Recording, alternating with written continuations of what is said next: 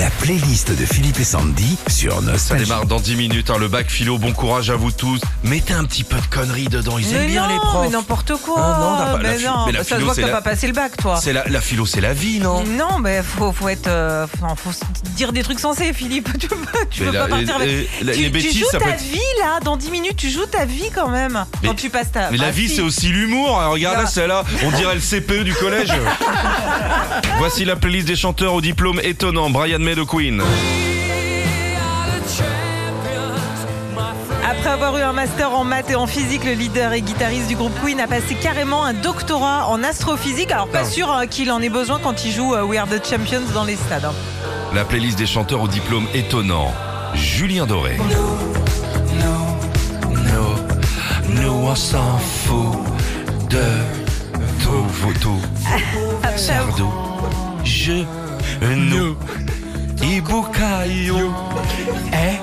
Est chou. Connais bien les-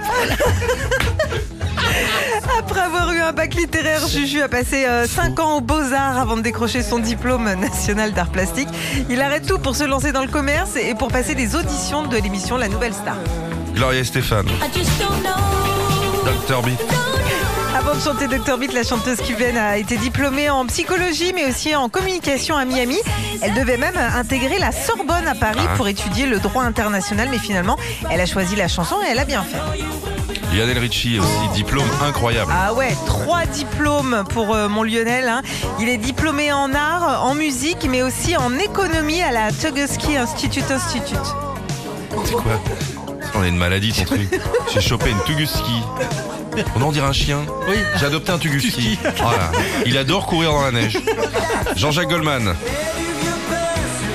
Ah lui, il pourrait être prof de philo parce que toutes, toutes ses paroles, Ouais. c'est souvent des phrases philosophiques. Avant de devenir le plus connu des chanteurs français, Jean-Jacques a été euh, diplômé de la prestigieuse école de commerce de Lille, l'EDEC. Il avait même euh, repris le magasin de sport de son père près de Montrouge en région parisienne. Retrouvez Philippe et Sandy, 6h-9h sur Nostalgie.